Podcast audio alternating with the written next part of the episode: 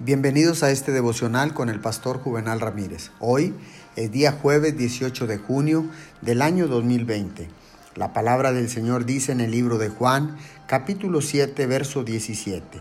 El que esté dispuesto a hacer la voluntad de Dios reconocerá si mi enseñanza proviene de Dios.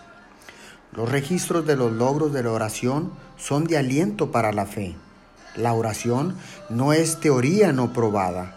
La oración es una disposición divina de Dios, diseñada para el beneficio de la humanidad, con la intención de ser un medio para avanzar los intereses de su causa en la tierra y llevando a cabo sus buenos propósitos en redención y providencia.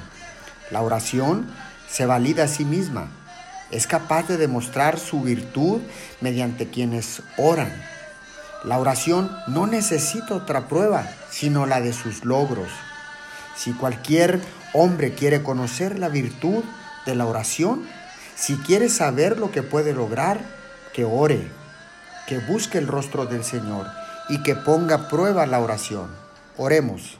Amado Padre Celestial, te damos gracias porque la oración no es teoría no probada, es una disposición divina que te pertenece y que nos la has dado para nuestro beneficio y para llevar a cabo tus planes en la tierra para tu honra y para tu gloria, en el nombre de Jesús. Amén y amén.